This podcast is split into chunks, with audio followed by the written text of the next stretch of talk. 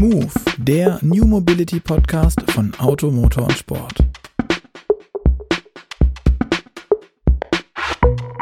Hallo und herzlich willkommen zu einer neuen Folge von Move, dem New Mobility Podcast von Auto, Motor und Sport. Mein Name ist Luca Leicht und ich begrüße auch heute wieder ganz recht herzlich meinen sehr geschätzten Kollegen Gerd Stegmeier, den Leiter unserer Online-Redaktion. Hi Gerd. Servus Luca. Ja, und viele Grüße aus dem Homeoffice, wie man vielleicht an der Begrüßung hört. Ähm, ja, ich sitze äh, nahe München, ähm, im Gegensatz zum Luca, der offensichtlich in der Redaktion ist. Ich habe mich heute ähm, reingetraut. Sehr schön. Ja, und begrüßen möchte ich aber vor allem auch unseren heutigen Gast, Georg Griesemann von Compleo. Der eine oder andere E-Autofahrer wird Compleo vielleicht kennen von, von Ladesäulen. Ähm, denn aktuell hat Compleo bereits 25.000 Ladepunkte im Feld. Ja, und rüstet unter anderem Anbieter wie VW, Allego, die Telekom, Siemens oder die Deutsche Post aus. Hallo Georg, schön, dass du da bist. Hallo Luca, hallo Gerd. Danke, dass ich da sein darf, dass ihr die Zeit für euch nehmt.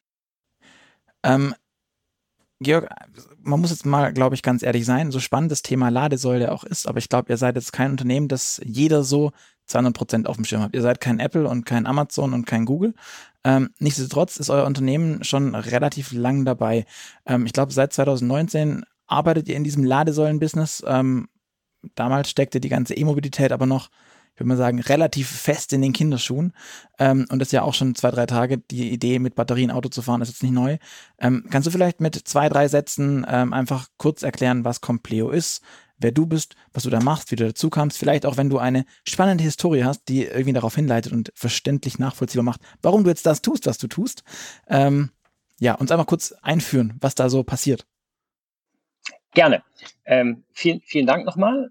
Ich bin ähm, Georg Riesemann, Geschäftsführer und Mitgesellschafter von Compleo. Ein wenig auch Überzeugungstäter, weil ich daran glaube, dass künftig Energie auch dezentral nicht nur produziert und gespeichert, sondern auch verbraucht werden kann. Das optimalerweise durch Elektroautos. Ähm, bei Compleo sind wir ein Hersteller, ein Produzent, Entwickler und Hersteller von Ladesäulen, aber auch Lösungen für äh, Ladestationen. Wir bieten das rundum sorglos Paket für unsere Kunden und wollen der Befähiger sein für die E-Mobilitätswende. Das machen wir aus Überzeugung schon seit über elf Jahren. Wir sind entstanden aus einem Hersteller von Schaltschränken, das sind diese grauen Kästen am Straßenrand und machen das seit 60, 70 Jahren, haben wir das gemacht und vor elf Jahren kam einer und sagte, sag mal, ihr macht doch Stromverteilung im öffentlichen Raum mit diesen Kästen am Straßenrand, könnt ihr nicht mal für ein E-Auto, das war vor elf Jahren das allererste, was dann so ganz langsam über den Teich kam, auch mal eine Ladesäule herstellen. Das haben wir damals gemacht und wie viele andere äh, haben wir nicht aufgegeben. Die ersten Jahre waren hart, wir sind dabei geblieben und haben über die Jahre uns zu einem der ja, führenden Hersteller von Ladesäulen sowohl im AC, sprich im Gleichstrom, als auch im Wechselstrom äh, DC-Bereich entwickelt. Hm, warum, warum machen wir das? Natürlich ist es ein Geschäftsmodell, was wir vorantreiben und an dem wir Spaß haben, aber wir denken auch, dass Elektromobilität etwas ist, was über kurz oder lang uns alle treffen wird. Ähm, ich bin überzeugt davon, dass sowohl die Effizienz des Fahrens als auch die Freude am Fahren deutlich größer ist, wenn man einmal ein Elektroauto gefahren hat. Und wir wollen unseren kleinen Beitrag äh, dazu beitragen. Hm, die, die Geschichte, die ich immer gerne, die ich immer gerne erzähle, ist, ist meine Vergangenheit aus der Solarwelt. Ich habe mal ein paar Jahre lang Solaranlagen gebaut, auch wenn ich eigentlich von meinem Herzen her Steuerberater und Wirtschaftsprüfer bin. Ich bin groß geworden ähm, im, in Tübingen, ähm, bin dort äh, zur Schule gegangen, habe BWL studiert, und äh, Tübingen, darauf komme ich nachher nochmal gern zu sprechen, wenn ich darf, ist nämlich eine Stadt, wo es einen Überbürgermeister gibt, der äh, als einer der ersten Solarpflicht für Dächer gefordert hat. So, aus der Stadt bin ich dann irgendwann zum Studieren gegangen, habe äh, nach dem BWL-Studium gut zehn Jahre als Steuerberater, Wirtschaftsprüfer gearbeitet und habe mich dann in die Industrie verabschiedet, weil ich selber erstellen wollte und nicht nur ex post prüfen. Und ähm, habe jetzt vor einem guten Jahr meine, meinen unternehmerischen Traum erfüllt und bin Mitgesellschafter geworden bei, bei Compleo. Was hat das mit Solar zu tun und äh, wie ist die Überleitung zwischen Solar und Ladesäulen? Ähm, ich habe vor vielen Jahren angefangen, äh, verschiedene Solaranlagen zu bauen, sowohl als Investitionsobjekt, aber auch um eine gewisse Autarkie und dezentrale Energieproduktion äh, vor Ort äh, im Schwiegerelternhaus, zu Hause im eigenen Haus darzustellen. Und ich sehe einfach, was das, äh, wie günstig man dezentral genug Energie für einen ganzen Haushalt oder mehrere Haushalte äh, produzieren kann, dezentral verfügbar machen kann. Und ähm, so bin ich in das Thema, ich sag mal, erneuerbare Energien und auch ein wenig Überzeugungstäter in das Thema reingerutscht. Hatte mich also schon ein wenig mit dem Thema äh, Solar und Energie beschäftigt und hatte eben die Gelegenheit, äh, vor einem Jahr mich an Compleo mit zu beteiligen. Und nun versuchen wir gemeinsam in einem Team von drei Geschäftsführern Compleo und das Thema Ladesäulen voranzutreiben. An wen verkauft ihr denn eure Ladesäulen? Wir hatten vorhin schon gesagt, das ist ähm, die Telekom, Siemens und so weiter dabei. Aber äh, orientiert euch da an Businesskunden oder auch an, an den Normalsterblichen, der jetzt für sein, keine Ahnung, seine kleine Zoe, die er gebraucht gekauft hat, ähm, irgendwie jetzt doch feststellt, ah, die öffentliche ist irgendwie immer voll und ich brauche so ein Ding selber. Ja, wir sind klassischer B2B-Verkäufer. Das heißt, wir verkaufen an die großen Kunden. Ähm, das sind verschiedene Kundengruppen. Im Wesentlichen sind das viele Stadtwerke, Energieversorgungsunternehmen, die dann an den Zoe-Fahrer, der den gebrauchten Zoe das weiterverkauft. Das sind große Unternehmen, die Ladelösungen selber anbieten. Wir wollen der Befähiger sein für diejenigen, die dann am Ende den Endkunden bedienen, äh, die gerade genannten Konzerne. Da sind Automobilhersteller mit dabei, ähm, und äh, zunehmend kommen auch sogenannte Charge Point Operators, CPOs, deren Geschäft es ist, Ladesäulen zu betreiben. Wir sind jemand, der die Hardware im Fokus hat. Wir wollen die besten Ladesäulen herstellen. Wir wollen die Miele der Ladesäulen sein. Das ist unser Qualitätsanspruch. Aber wir kaufen keinen Strom, wir verkaufen keinen Strom. Wir wollen mit dem Strom nichts zu tun haben. Das machen andere viel besser. Wir wollen sehr fokussiert sein. Wir sind auch nicht die, die die Ladesäulen nachher betreiben. Deren Geschäftsmodell ist es, die Ladesäule äh, zu betreiben, sicherzustellen, dass äh, die, die App installiert ist beim Kunden und die Abrechnung erfolgt, sondern wir sagen, wir wollen eben die Lösung für den Kunden in einem rundum sorglos Paket zur Verfügung stellen. So. Wenn du mit deinem gebrauchten Zoe kommst, Luca, würden wir dir selbstverständlich auch eine, eine Wallbox verkaufen. Das ist im Angebot. Äh, herzlich, herzlich gerne. Aber unser Ziel ist es eben, der Befähiger sein für die Komplettlösungsanbieter wie Stadtwerke, große Konzerne, auch große Energiekonzerne, äh, die früher mal Mineralöl gemacht haben, die jetzt immer mehr erkennen, dass vielleicht das Thema Tankstellen äh, nach und nach durch das Thema auch disruptiert wird und äh, dadurch auch äh, weniger Potenzial haben, äh, Energie zu verkaufen im Sinne von klassischem Mineralöl, sondern deutlich mehr Strom ähm, da hilft uns auch das Konjunkturpaket, das er unter anderem gefordert hat, an jeder Tankstelle, also Öl, Benzin, Dieseltankstelle muss künftig auf der Ladesäule stehen. Und da merken wir einfach, dass sehr, sehr viele Player in den Markt kommen, die sagen, ah, äh, mit den Elektroauto wird sich dann auch die Energieversorgung ändern. So. Und das sind viele große Konzerne. Das sind die Automobilkonzerne, die Energiekonzerne, die in dem Markt sich tummeln. Und wir sagen, wir spezialisieren uns auf die Hardware. Wir wollen gute Hardware liefern, hohe Qualität und nicht nur die Hardware, sondern auch die Lösung drumherum. Mhm. Sprich, ähm, wenn ähm, Unternehmen sagen, sie haben einen großen Parkplatz, wenn äh, die Post sagt, und für die Post haben wir viel gearbeitet, für ihre Street Scooter, ich habe hier ein Logistikzentrum, da habe ich 50 Street Scooter, dann nehmen wir auch die schlüsselfertige Installation vor. Wir planen, wir installieren, wir bauen, äh, wir machen die Abstimmung mit dem Energieversorger, wir nehmen Netzerweiterung vor. Wir haben auch eigene Bautrupps und eigene Elektriker, die das dann installieren, in Betrieb nehmen können. Und ähm, von daher können wir je nach Wunsch des Kunden nicht nur die, die Ladesäule verkaufen, mhm. sondern auch die gesamte Lösung. Das nehmen nicht alle Kunden in Anspruch. Es gibt Kunden wie die Stadtwerke, die haben natürlich eigene mhm. Experten in dem Bereich, aber andere Kunden wie beispielsweise die, die Post, die freut sich, dass wir dort schlüsselfertige Lösungen erstellen. Aber jetzt muss ich fragen, ähm, ich hatte gerade vorhin auch vorgelesen, äh, Leute wie oder Unternehmen wie Siemens, ähm, ein Technologieunternehmen, die haben alles, was man zum Strom irgendwie von A nach B pitchen braucht, machen die eigentlich selber. Warum kommen die zu euch und warum machen die das nicht? Und jetzt sag nicht, ja, ich muss jetzt zu Siemens gehen und bei Siemens nachfragen. Da, da müsstet, genau, dann müsstet ihr jetzt, dann müsstet ihr jetzt Siemens fragen. Die, hat, die hatten vor vielen Jahren auch mal Ausflüge gemacht, eigene genau. Ladesäulen genau. herzustellen.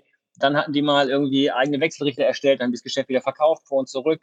Innerhalb von Siemens gibt es die Software, ähm, Leute, mit denen wir auch eng zusammenarbeiten auf der, auf der Ladeseite, die große Software-Ladelösungen machen auf der Softwareseite, auf der Hardware-Seite, hatten diesmal versucht. Und ähm, haben in dem Zusammenhang einfach Kooperationen mit denen gemacht, wo die gerne unsere Software einsetzen, äh, unsere Hardware einsetzen, damit die ihre Software in ganzheitliche Energiemanagementlösungen einbauen. Zum Beispiel an Flughäfen, wo sie dann gleichzeitig die Steuerung von der ganzen Energieversorgung mit einbauen, dass sie einfach äh, einen Ansatz haben, wo wir ein, ein Zulieferer von Siemens sind in einem mhm. ganzheitlichen Set. Und ich glaube, so ein Siemens-Konzert hat einfach verschiedene Beschaffungsstrategien und die beschaffen gerne auch mal außerhalb des Konzerns, ähm, wenn sie andere Projekte haben. Ja. Und das seid dann ihr? Unter anderem dürfen wir das sein, korrekt. Ja. Aber jetzt muss ich mal ganz äh, dumm fragen. Also für einen Laien ähm, klingt ja so eine Ladebox immer so ein bisschen nach, ja, ist halt eine große Steckdose, ne? Ähm, was ja. ist an der Hardware Besonderes dran? Also warum sagt ihr zum Beispiel, und, unsere ist besonders gut? Ähm, was macht die aus? Also Gerne. Hm, ja, ist es eigentlich ja nur ein Stecker, was aus der Wand kommt? Hm, ist es ein bisschen mehr. Inzwischen kann eine Ladesäule sehr viele Kommunikationsschnittstellen übernehmen, weil das Auto spricht mit der Batterie, die Batterie muss mit der Ladesäule sprechen, ich bin voll, ich brauche so und so viel Energie, da werden sehr komplexe äh, Kommunikationsprotokolle ausgegeben. Eine Ladesäule hat einen äh, EC-Kartenleser, hat einen, ein Modem, hat einen RFID-Reader. Da ist, wir haben einen eigenen Linux-Computer entwickelt, einen kleinen Controller, der auf der Ladesäule ist, der eben die Ladesäule nicht nur an und aus macht, sondern äh, das Lastmanagement, die Steuerung der Ladesäule, die Kommunikation über das Modem, damit der Kunde vor Ort den QR-Code auch anklicken kann und das Backend installiert ist.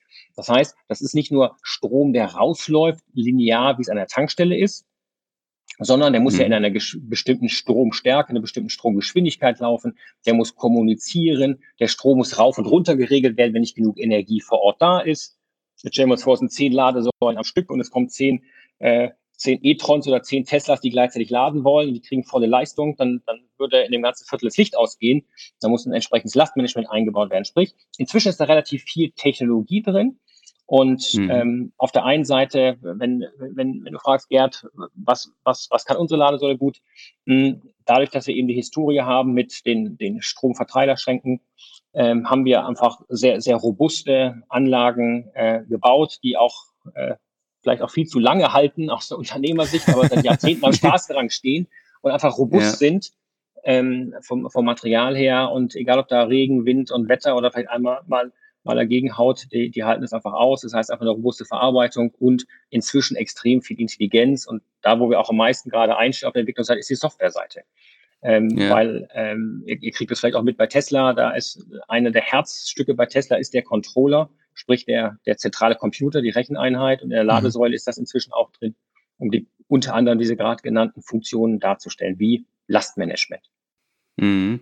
Ähm, eine von den Funktionen wird ja in Zukunft auch sein, äh, dass der Kunde kommt ähm, und einfach einsteckt, also äh, und dann dafür bezahlt, weil das Auto und die Ladesäule kommunizieren. Ähm, Plug and Charge ist das Stichwort oder diese ISO 15118, ich weiß es auswendig, immer noch. Ja, ja genau. Ja, korrekt. Korrekt. Also, da gibt es, gibt es ganz viele tolle Dinge, die, die passieren sollen oder auch das bidirektionale Laden und, und Plug and Charge. Plug and Charge ist ja, ich muss mich gar nicht mehr autorisieren, ich muss mich nicht anmelden, äh, ich brauche keinen RFID-Chip oder ich muss mich mit dem Handy anmelden mit der, mit der, mit der IC-Karte oder Girokarte, wie sie heißt, sondern das Auto und die Ladesäule kommunizieren.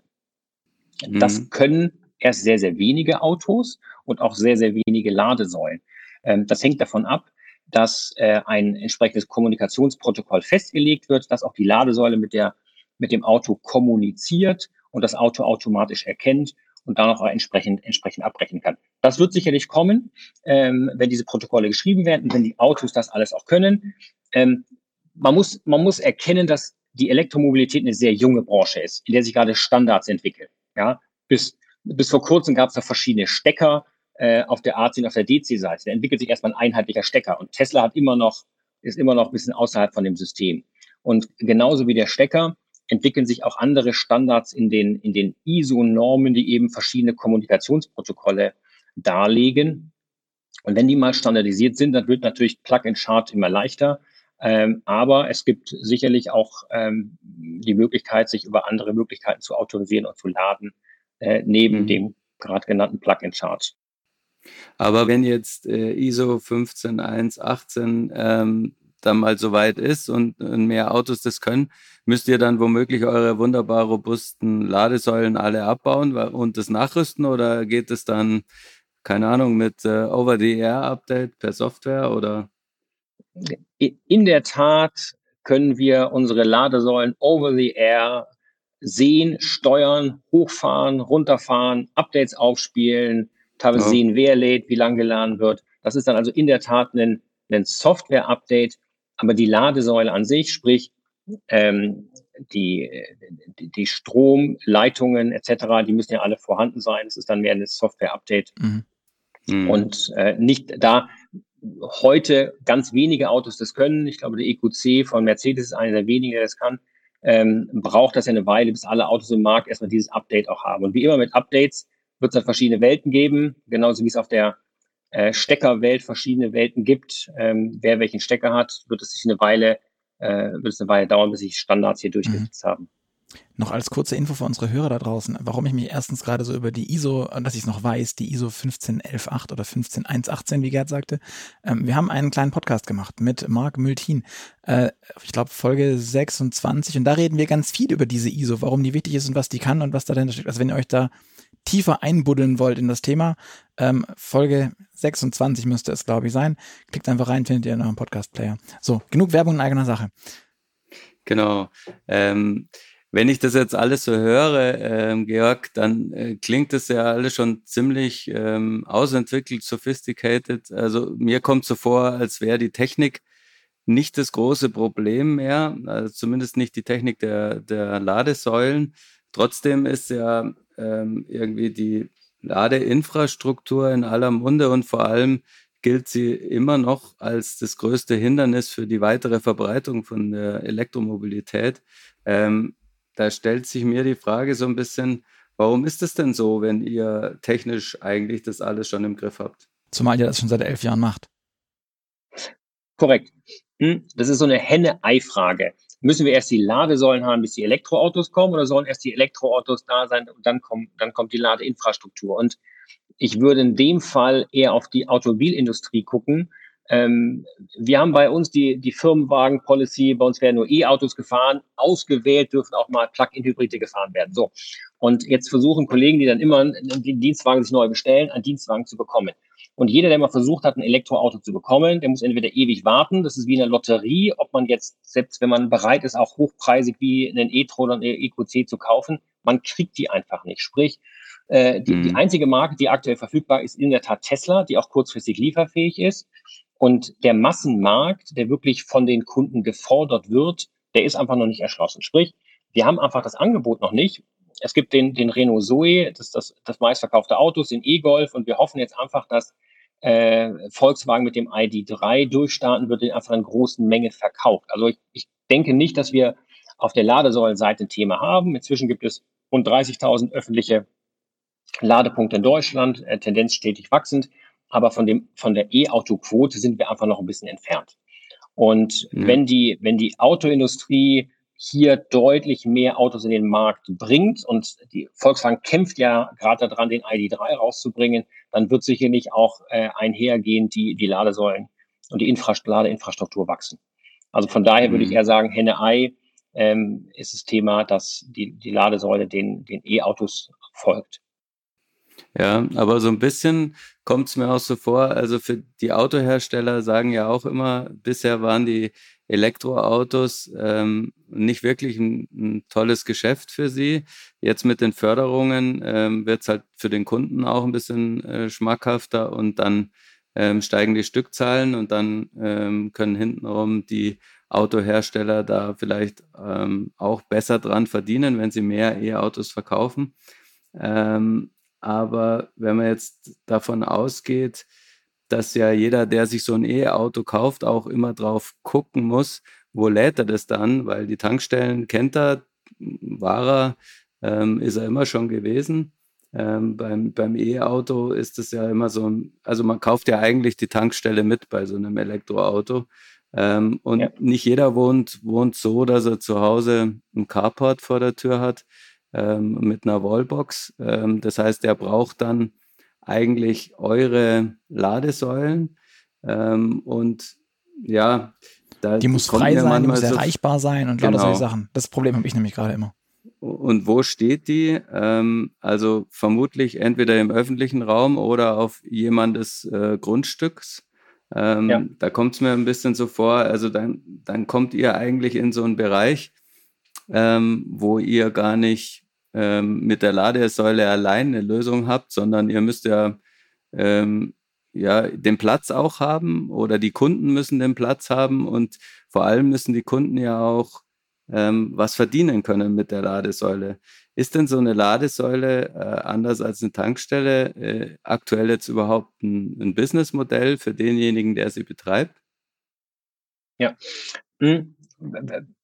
Ja und nein. Ich glaube, wir müssen die, die zwei, drei oder die drei, vier verschiedenen Use Cases von Ladesäulen damit auch einhergehen, unterschiedlichen ähm, Arten von Ladesäulen uns anschauen.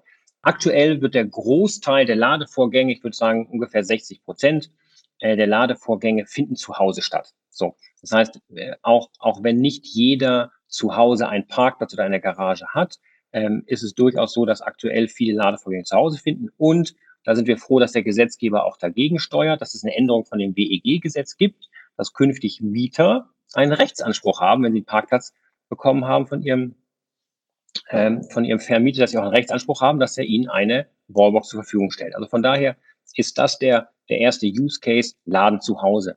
Der, der zweite Use Case ist, ähm, gerade für die, die allen Dienstwagen haben oder die eben äh, klassische Fleet-Autos haben, mit denen sie in die Firma fahren und zurück, äh, wird das Laden in der Firma stattfinden. Und dann wird der, der Arbeitgeber sozusagen als Teil der Incentivierung der Mitarbeiter nicht nur einen Dienstwagen zur Verfügung stellen, sondern auch eine Ladesäule, dass eben vor dem Büro die Ladesäulen sind, äh, dort betreibt. Und ähm, das werden ein Großteil der Ladevorgänge sein. Und daneben wird es eben neben dem Büro und dem Zuhause-Laden des Laden im öffentlichen oder halböffentlichen Raum geben. Öffentlicher Raum ist am Straßenrand, wo der Energieversorger eine Ladesäule aufbaut. Halböffentlich ist auf dem Supermarktparkplatz, beim Hotel, vom Restaurant, wo man mal entsprechend zwischenlädt. Und ähm, wir sagen auch nicht tanken, wir sagen laden, um uns da auch, auch abzugrenzen. Das ist eben keine Elektro-Tankstelle, sondern eine Lades Ladesäule, weil es einfach auch ein, ein, anderer technischer Vorgang ist. Und deswegen denken wir, dass eben das der Großteil der künftige Ladevorgänge ist. Man unterscheidet zwischen Des Destination Charging, will ich also bin ich gerade unter, unterwegs oder lade ich eben vor Ort, dort, wo ich immer bin. Und das, das ganze, das Ladeverhalten ist ein anderes, an das sich erstmal der Autofahrer gewöhnen muss. Mit dem klassischen Verbrenner bin ich gewohnt, ich fahre zum Tanken an die Tankstelle, ich fahre wieder weiter. Und künftig sehen wir eben, dass der, dass, die, dass der Trend dorthin geht, dass wenn ein Parkplatz vorhanden ist, bei mir zu Hause, vor dem Büro, auf dem Supermarkt, dort wird es eben Lademöglichkeiten geben. Und dann gibt es noch einen kleinen Teil am Ende, dass ich nämlich, wenn ich auf Reisen bin, an den Autobahnen oder an verschiedenen strategischen Punkten sogenannte Ladehubs habe, dass ich mal zwischen, zwischenladen kann. Da muss dann auch schneller geladen werden. Und das sind einfach vier verschiedene Use Cases zu Hause, bei der Arbeit, im, im öffentlichen, halböffentlichen Raum und sozusagen an der Autobahn. Und dort gibt es per heute nicht überall genug Ladesäulen, aber die wachsen gerade ganz stark. Und je nachdem, welchen, welcher der verschiedenen Fälle ich angucke, kann ich damit auch Geld verdienen. Ich verdiene aktuell äh, kein Geld mit dem Betreiben von, von Ladesäulen im öffentlichen Raum oder an den Autobahnen. Äh, das ist aktuell keiner von den Ladesäulenbetreiber verdient Geld. Das machen die, um sich strategisch langfristig zu positionieren. Das sind die ENBWs dieser Welt, das ist Allego, andere Chargepoint Operators. Die verdienen kein Geld, weil es sehr teuer ist, die Ladesäule zu bauen. Und zwar nicht nur die Ladesäule, sondern auch die ganze Installation ist sehr, sehr teuer. Man, wir, wir haben so die Faustformel, dass die Kosten zu der Ladesäule sich nur mal verdoppeln mit den Installationskosten, weil in der Oha. Regel ein Netzanschluss ertüchtigt werden muss. Okay, das heißt, von was sprechen wir denn da eigentlich? Hm, vom, ich ich mache zwei Antworten auf die Frage. Das eine ist der Netzanschluss. Wie viel, wie viel Energie brauche ich mal, um das kurz zu erklären, um das einfach, um, um das einfach ins Verhältnis zu setzen, was so ein, was so ein Auto verbraucht, um, um auch, auch dem Hörer mal ein Gefühl zu geben, wie, wie viel Energie verbraucht so ein Auto. Nicht jeder, der, der ein Elektroauto hat, kann das, kann das leicht, der kein Elektro hat, Auto hat das über, überleiten. Hm. Denn ein, ein, ein drei, vier Familienhaushalt verdient so, verbraucht 5.000, 6.000 Kilowattstunden im Jahr. Das ist der Verbrauch, das so ein, ein normaler äh, Mehrfamilienhaushalt hat. Und ein, ein Elektroauto verbraucht ungefähr, je nachdem wie man fährt, welches Auto man hat, ungefähr 20 Kilowattstunden auf 100 Kilometer. Und man geht davon aus, sagen wir, wir fahren pro Tag 50 Kilometer hin und zurück, sind das 100 Kilometer, ich brauche 20 Kilowattstunden mal 250 Tage, da bin ich auch bei 5000 Kilowattstunden. Sprich, wenn ich mir ein Elektroauto anschaffe, verbrauche ich in meinem Einfamilienhaushalt oder in meinem Dreifamilienhaushalt, ähm, bei mir ist ein Vierfamilienhaushalt, ähm, einfach doppelt so viel Energie. Sprich, das ist einfach der Energiebedarf, den ich habe, um ähm, die, die, die, sozusagen die, die Elektrifizierung meines, meines Autos mhm. voranzutreiben. So, das ist sozusagen die eine, die, die, die eine Kostenseite. Ähm, und das, die andere Kostenseite ist, ähm, was, was kostet eine Ladesäule? Und die fängt an bei, ich sag mal, eine einfache Wallbox bei unter 1000 Euro. Wenn sie am Straßenrand steht, die öffentlich zugänglich ist auf der AC-Seite, 4.000 bis 5.000 Euro. Und die Schnellladesäule an der Autobahn, die kosten auch mal schnell 30.000 bis 50.000 Euro, je nachdem, wie groß sie sind, wie viele Ladepunkte sie haben und wie schnell sie laden können. Und mhm. Ähm, mit dem Beispiel, und deswegen habe ich das Beispiel gerade von dem Energieverbrauch im Haus gebracht, wenn ich eben doppelt so viel Energie zu Hause brauche und ich das mal hochrechne, ich habe 50 Wohnungen, die plötzlich doppelt so viel Energie benötigen, dann reicht der Hausanschluss nicht mehr. Dann kommt der Energieversorger, der verpflichtet übrigens ist, den Netzanschluss zu ertüchtigen, aber das dauert in der Regel sechs Monate und kostet sehr viel Geld. Und, und dadurch ist ein großer Teil der eben der Kosten, der anfällt in der Errichtung von Ladeinfrastruktur, die, die Durchführung von Netzerweiterung.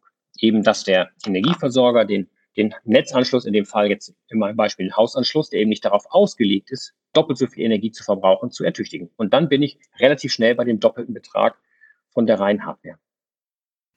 Okay, aber die, das, was der Netz, also was, was der Netzbetreiber machen muss, ähm, das zahlt ja. nicht der Ladesäulenbetreiber am Ende oder schon? Doch, das zahlt der Ladesäulenbetreiber. Also wenn wir jetzt so ein, ein, ein nehmen wir einen Supermarktbetreiber oder einen Hotelbetreiber, der sagt, ich möchte mir von meine ähm, von meinem Hotel und meinem Supermarkt zehn Ladesäulen bauen, dann muss er nicht nur die zehn Ladesäulen zahlen, sondern auch den erweiterten Netzanschluss. Und das kostet ihn einfach mhm. das Geld, dass eben diese zusätzliche Stromkapazität zur Verfügung gestellt wird. Ja, Beim Privathaushalt ist es aber nicht so. Da kann ich ja in Anführungszeichen bei meiner, beim Energieversorger, keine Ahnung, den Stadtwerken, wem auch immer anrufen, und sagen, ich möchte das haben. Und dann müssen mhm. die das auch machen? Oder wie läuft das da? Oder wird es da auch umgelegt? Mhm. Oder wird einfach nur deshalb der Strom teurer?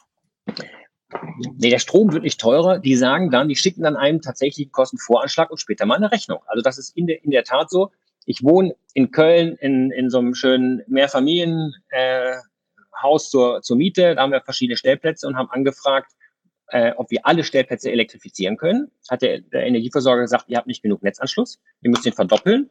Kostet knapp 40.000 Euro, weil mhm. eben eine komplett neue äh, Leitung gezogen werden muss, die Straße muss aufgerissen werden, das Kabel muss einmal verlegt werden, weil einfach bei einer Verdopplung der Netzkapazität ähm, bei den Einheiten vor Ort notwendig ist. Das ist also einer der, der Kosten, der anfällt. Und deswegen rechnet sich auch das Betreiben von Ladesäulen per heute nicht, weil da müssen schon relativ viele Autos kommen und laden, damit sich sowas rechnet.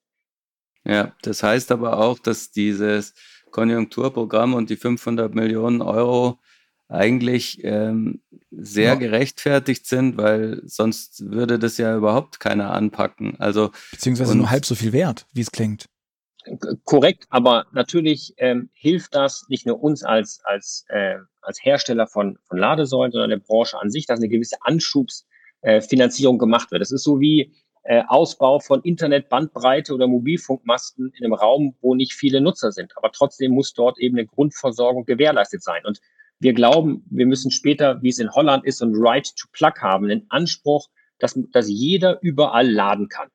Wir sind es gewohnt mit unserem Handy, dass man überall surfen kann. Wir sind es gewohnt, egal ah. wo wir sind, dass wir Strom und fließend Wasser haben. Ja, genau. Also in Deutschland nicht, in anderen Ländern sogar deutlich besser.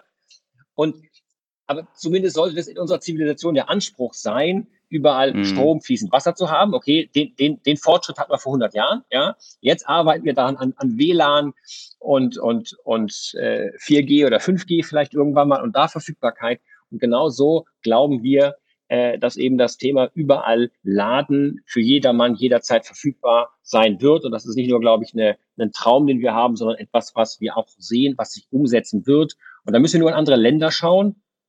Jeder, der mal nach Holland gefahren ist oder gerade nach Norwegen, der sieht, dass die schon viel, viel weiter sind. In, in Norwegen haben wir in diesem Jahr 60 Prozent der Neuzulassungen Elektroautos. Und zwar reine Elektroautos, nicht nur diese halb umweltfreundlichen Plug-in-Hybride, die aus meiner Sicht sehr, sehr kritisch zu sehen sind, eine schöne Übergangstechnologie sind.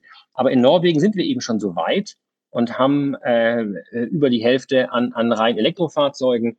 Und in Norwegen sind es schon 15 Prozent. Da sind wir was in Deutschland. Ja, was ja aber an der, an der massiven Steuererleichterung hat, die man dort hat, beziehungsweise auf die unendlichst massiven Steuern, die man dort auf Pkw zahlt, die man zulassen will. Also auf, Korrekt, auf aber auch da hat ja. Und das genau, schon immer. Aber also es war Norwegen, in Norwegen waren Autos schon immer schrecklich, entsetzlich, fürchterlich teuer. Und die E-Autos sind jetzt auf einmal so, ah ja, dann ist es nicht mehr, dann ist es nicht mehr absurd, sondern nur noch verrückt. Genau. Aber das, dasselbe, Gerd hat ja gerade angesprochen mit den Förder, mit den Fördergeldern. Dasselbe passiert ja auch gerade in Deutschland auf europäischer Ebene. Elektroautos werden gefördert, auch mit dem Konjunkturpaket, mit dem Corona-Konjunkturpaket wurden ja auch explizit nur Elektrofahrzeuge gefördert und neben Elektrofahrzeugen auch die Ladeinfrastruktur, dass man eben 50 Prozent Zuschuss, 40, 60 Prozent je nach Bundesland, je nach äh, Zuschuss und Förderprogramm eben das, das, das unterstützt bekommt. Und das ist ja eine staatliche Steuerung, die die Aufgabe der Politik ist, eben so einzugreifen, dass gewisse Industrien entstehen und sich etablieren können, so wie die Norweger es gemacht haben. Die zahlen keine Maut, die zahlen keine Steuern, die können frei parken, die können auf der Busspur fahren, die haben einfach viele Erleichterungen, die das vorangetrieben haben. Und Energie ist bei denen natürlich deutlich günstiger als bei uns. Das so. kommt dazu. Wobei. Jetzt muss ich noch, ja.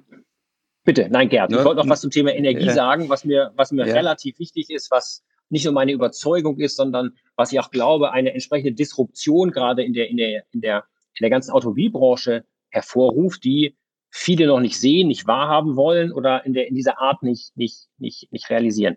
Ich glaube, dass dadurch, dass die Energiepreise massiv sinken, das merken wir als Verbraucher nicht. Und vor allem nicht in Deutschland. Als Verbraucher, doch, doch, doch. Die Herstellungskosten von Energie sinken massiv. Okay, die, das ist nicht beim Verbraucher. So. Die, das genau, sieht der Verbraucher, Verbraucher nicht. Die, das sieht, das sieht der Verbraucher nicht. Aber, aber die allein, ich bin, ich, ich glaube an die Macht des Marktes. Ich bin Kaufmann, ich glaube an die Macht des Marktes und dass der Markt auch irgendwann dazu führen wird, dass es eine Effizienz gibt. Und wenn ich mit einer Solaranlage, und die sind inzwischen ja deutlich effizienter geworden als vor zehn Jahren noch, oder mit einer Windkraftanlage Strom herstelle, da kostet mich das nur wenige Cent. Als Verbraucher zahle ich irgendwie 30 Cent, aber die tatsächlichen Herstellkosten der Energie sind ja nur drei, fünf, sieben Cent.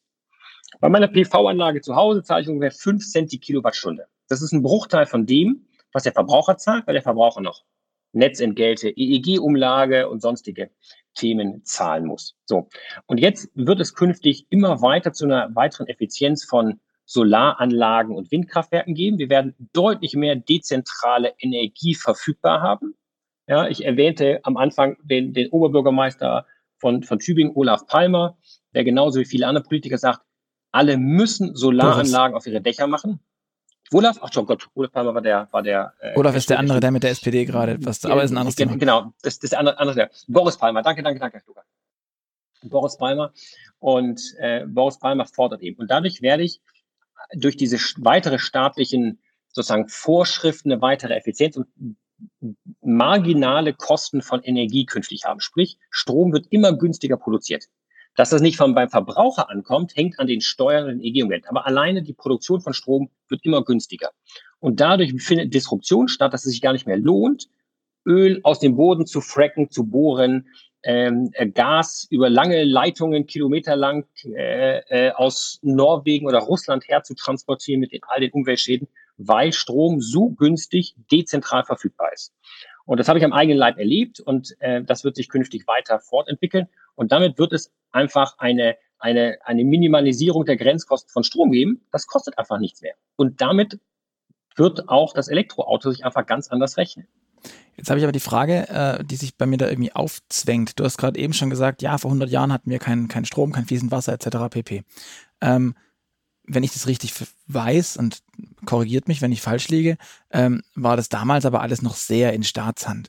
Also es gab staatliche Energieversorger, die beim Staat hingen. Die, die Telefonleitung war damals bei der Deutschen Post, die ein reines Staatsunternehmen war. Die Schiene hat sich jetzt auch nicht, weil ein Privater gesagt hat, ich mache hier mal eine Deutsche Bahn oder so, sondern es war damals die Reichsbahn, die wurde mit, mit Staatsmitteln finanziert. Frage, macht es überhaupt Sinn, dass eine ein Nichtstaatsunternehmen wie ein, äh, eine ENBW oder wen auch immer ähm, sich darin aufmacht, und die ENBW ist ja so ein Halbstaatsding, aber darin überhaupt aufmacht, sich darin zu verbreiten, müsste das nicht auch erstmal mit, mit viel Druck, mit viel Steuergeld die Grundinfrastruktur gelegt werden und dann kann man das, wenn man das dann für sinnvoll erachtet, das ist eine andere De Debatte nochmal, ähm, privatisieren, der Industrie übergeben, wem auch immer. Also müsste da nicht eigentlich dann ein echter Staatsding her, wie bei den Straßen oder so? Also wir haben ja quasi Staatsbetriebe oder Monopolisten bei uns, was die Energieversorger und die Netzbetreiber angeht. Das sind ja, das sind ja zwei, zwei getrennte Welten, auch wenn die sich oft überschneiden. Das sind die einen, die die, die Energie produzieren, die andere oder historisch, das sind die, die RWE, ENBWs, E.ONs und die ganzen Stadtwerke und die Netzbetreiber, die Netze betreiben die sind ja oft auch in Staatshand noch so. Die treiben auch die Energiewende mit, indem sie smarte Netze, die sie überall verfügbar machen. Ja, aber die ich, ich glaube eher an die Markt des, des äh, Machtes und der Liberalisierung, dass der Staat Rahmenparameter setzen soll und Unternehmen die besser und dass der Staat nicht der gute Unternehmer ist, sondern eben die Rahmenparameter setzt. Das macht er auch durch Fördergelder und Vorschriften, wie zum Beispiel das WEG-Gesetz, Umsetzungen von äh, Mindestanforderungen in der Elektroinfrastruktur. Aber was jetzt entsteht, ist eine, eine Demokratisierung und kleinteilige unternehmerische Entwicklung, dass eben der Hotelbetreiber, der Restaurantbesitzer, äh, der Mehrfamilienhausbesitzer und Betreiber sich selber die Ladeinfrastruktur bauen und betreiben können und das eben durch die staatliche Förderung macht. Ich glaube nicht, dass der Staat der bessere Unternehmer ist. Ich glaube, dazu gibt es mehr als genug Unternehmen, die jetzt mit staatlicher Hilfe und staatlichen Fördergeldern das entsprechend anschieben und umsetzen. Das ist so, jetzt kommen wir ins Politische rein, in so eine politische Diskussion, wer diese, die Umsetzung anschiebt. Und Beispiel Norwegen, was du gerade gebracht hast. Der Staat hat sozusagen die Anschubsfinanzierung gemacht, aber die Umsetzung ist durch die Unternehmen oder die Privatpersonen erfolgt. Aber hat Norwegen genauso viele Funklöcher wie wir? Weil ganz doof, da machen es die Unternehmen, die Telekom sagt immer, sie ist kein Staatsunternehmen oder sie, sie ist irgendwie gedengelt vom Staat und, und dann heulen die immer sehr, sehr stark rum deswegen. Ähm, aber ich meine, bei den Funklöchern sehen wir es, das ist in privater Hand. Eine Telefonica, ein Vodafone und wie sie alle heißen, bauen Funkmasten auf, aber nur da, wo die Kunden sind. Und wenn dann nur manchmal irgendwo ein Kunde ist oder weil es da teuer ist, weil da ein Berg ist oder weiß der Teufel was, ähm, dann gibt es da ja. eben keinen Funkmasten oder es gibt zu wenige oder sonst irgendwas, weil sich halt dann unternehmerisch nicht lohnt. Ähm, während ich wenig Freunde, Bekannte habe, die sagen, ja, also wir haben ja jetzt kein fließend Wasser. Ähm, äh, mag eine steile These sein, aber das ist genau der Punkt. Das ist eben, du, sag, du sprachst von dem, von dem niederländischen Right to Plug. Ähm, jetzt ist Nieder ja. die Niederlande ja vergleichsweise dicht besiedelt auf sehr kleiner Fläche im Vergleich zu einem in Deutschland, keine Ahnung, im Osten der Republik, im Norden der Republik, äh, Bundesländer wie, ja, keine Ahnung. Also es gibt genug, also so ein Mecklenburg-Vorpommern hat ja eine, eine andere Bevölkerungsdichte wie in Holland, also wie, wie, die, wie die Niederlande. Ähm, das ist dort ja. anders umzusetzen als hier, aber es kann trotzdem sein, dass da jemand spazieren gehen will im, im Nirvana, wo es wunderschön ist, aber dann da nicht mehr wegkommt. Und der hat natürlich keinen ja. Bock, ein Elektroauto sich anzuschaffen, sondern der sagt halt, ja, mit meinem Verbrenner, da kann ich mir, macht heute auch niemand mehr, aber ein 5-Liter-Kanister Benzin, Diesel, weiß Teufel was reinstellen damit komme ich dann schon wieder heim. Korrekt. Also, jetzt, jetzt vergleichen wir den Mobilfunkmarkt und ja, ich habe das Beispiel selber gebracht mit dem Mobilfunkmarkt. Da war ich sehr dankbar übrigens, weil das darf man ja immer nicht. Ja, ja, ich weiß, ich, ich weiß, genau, genau, aber ist ja, ist ja eine schöne, schöne Steilvorlage. So, jetzt, jetzt haben wir ähm, private Unternehmen, die aber in so einer Oligopolstruktur sind. Wie du sagst, gibt es da irgendwie drei, vier äh, und du kannst es ja nicht aussuchen. Du kannst ja zwischen Telefon, Vodafone und, und O2 kannst du wechseln, aber du hast ja nicht einen großen Markt, dass du gesagt, dann gehe ich zu jemand anders. Das Netz ist ja da abgegrenzt. Und genauso haben wir ja auf der Energieseite auch nur wenige Netzbetreiber mit ähnlichen Strukturen. Die ganze Netzbetreiber ist ja auch in überschaubarer Hand. Wir kommen jetzt in so eine politische Diskussion rein, wer die Energiewende und äh, neben der Energiewende den, den Ausbau der Elektromobilität vorantreibt. Ist das der Staat, der das vielleicht übernehmen muss? Und das macht er ja auch aktuell, sprich, ähm, in, äh, weil der Staat eben festgestellt hat, äh, dass es nicht genug Schnellladeinfrastruktur gibt, sagte, ich nehme das jetzt in die Hand und ich definiere jetzt 1000 Punkte in Deutschland, in denen Schnellladestationen gebaut werden müssen und finanziere die. Aber die Umsetzung sollte dann doch durch Unternehmen erfolgen. Und also haben wir hier sozusagen den staatlichen Eingriff und auch eine staatliche Anschubsfinanzierung, wie gerade mit den genannten ganzen Fördergeldern, aber auch mit diesen 1000 Stellladepunkten, die eben die Bundesregierung jetzt in Auftrag gibt, weil die Energie, weil eben die ähm, die Unternehmen es nicht umsetzen, weil sich eben nicht lohnt. Es lohnt sich nicht in MacPom auf dem Land große Stellladesäulen aufzubauen, weil dann nie einer vorbeifährt. So. Und das, das wird jetzt durch diese Fördergelder mit angeschoben. Also haben wir da eine vielleicht nicht ganz vergleichbare Situation zu dem Mobilfunkthema, in dem ich mich jetzt aber nicht weiter auslassen möchte, weil zu weder zu 4G noch zu 5G habe ich irgendeine Meinung. Äh, und ja, ist ein anderes Thema, glaube ich. Ja, man muss ja auch sagen, ähm, ist egal wer es macht, äh, wie sinnvoll ist eine Schnellladesäule an der Mecklenburger Seenplatte, wo nie einer vorbeikommt. Ne? Also ähm, das ist ja dann egal, ob ich da das Staatsgeld verschwendet habe oder nicht. Also ich denke am Ende, äh, ja, also am Ende haben wir dann halt vielleicht ein paar blinde Flecken, wo man dann sagen muss, okay, ähm, da ist das letzte Refugium für Plug-in-Hybride oder Verbrenner. Ähm, was mich aber jetzt vorher noch äh, so ein bisschen stutzig gemacht hat, du hast das angesprochen mit dem Kosten für äh, die Ladesäulen im, im Wohnhaus, ähm, wo der Netzbetreiber dann gesagt hat, kostet 40.000 Euro. Ähm, lag das daran, dass äh, ihr dort so viel Leistung haben wolltet oder ähm, wäre das auch angefallen, ja. wenn ihr jetzt einfach normale Ladeboxen gemacht hätte? Also einphasig Schuko standardmäßig. Ja. Korrekt. Ähm, der, der Wunsch bei uns in der, in der Garage war, dass wir 11 kW dreiphasig auf der AC-Seite, also schon eine ordentliche Leistung haben, an jedem, an jedem Parkplatz verfügbar. So. Von wie vielen und, Parkplätzen sprechen wir da? Ja, 15, ja. Und das ist einfach eine Leistung, ein wo der Energieversorger gesagt hat, gesagt hat, das reicht nicht, da hätten wir eine Verdopplung des Hausanschlusses gebraucht. Ja, von 75 auf, auf 150 Ampere. Das kostet natürlich. Und damit sind wir bei einem weiteren Punkt, den man vielleicht in dem Zusammenhang ähm, erwähnen sollte, das ganze Thema Lastmanagement. Wie viel Energie brauche ich denn wirklich? Ähm, und die, die, die Mathematik ganz grob, sagen wir, eine Batterie hat 50 Kilowattstunden äh, Fassungsvermögen, oder sagen wir 60 Kilowattstunden, kann man es besser rechnen. 60 Kilowattstunden, ein größeres E-Auto hat es, kleinere E-Autos haben ein bisschen weniger. Dann kann ich, wenn ich 20 äh, Kilowattstunden brauche, um 100 Kilometer zu fahren, dann kann ich mit dem Auto ungefähr 300 Kilometer fahren. So, sprich, wenn meine Batterie, wenn sie ganz leer wäre, was sie nie ist, fast 60 Kilowattstunden und mit äh, 10 kW Leistung, wenn ich mit 10 kW äh, Leistung auf der AC, auf der Wechselstromseite lade, dann würde das in ungefähr sechs Stunden vollgeladen werden. So. Das brauche ich aber in der Regel nicht, weil ich zu Hause ja nicht sechs Stunden, sondern wahrscheinlich ja zwölf Stunden auf dem Parkplatz stehe, die Batterie nie ganz voll ist, dann würde auch weniger Leistung reichen. Und man muss sich das mit der Leistung so vorstellen, wie zu Hause im Wasserkocher und Toaster. Ja? Ähm, wenn ich zu Hause äh, drei Toaster und drei Wasserkocher anmache, alles gleichzeitig, dann fliegt mir sofort die Sicherung raus. Weil so ein Wasserkocher und Toaster, die ziehen irgendwie ein bis zwei Watt. Wenn ich die alle anhabe, dann ist Kilowatt. einfach mein Netzanschluss überlastet. Kilowatt, Entschuldigung, ja. Äh, 1000, 1000 Watt jeweils oder auch 2000 Watt, je nachdem, was für ein Toaster, was für ein Wasserkocher wir haben. So, das heißt, ähm, wenn ich bei mir zu Hause drei Toaster und drei Wasserkocher anmache, was keiner macht, weil die nicht hat, aber wir das machen würden, dann, dann geht die, dann ist es einfach eine Überlastung des Netzes. Und dasselbe kann man jetzt übersetzen mit den Toastern und den Wasserkochern auf die, die Parkplätze in der Garage. Wenn abends um 19 Uhr alle nach Hause kommen, alle haben einen Tesla, äh, oder sagen wir, alle haben ID3, in der Hoffnung, dass Volkswagen die bis dann alle gebaut und ausgeliefert hat nach den Softwareproblemlösungen. Dann stecken die die alle gleichzeitig rein. Alle wollen 10 kW haben, dann ist das genau das Gleiche, 10 Kilowatt Leistung auf einen Schlag. Dann fliegen wir auch die Leistungen raus.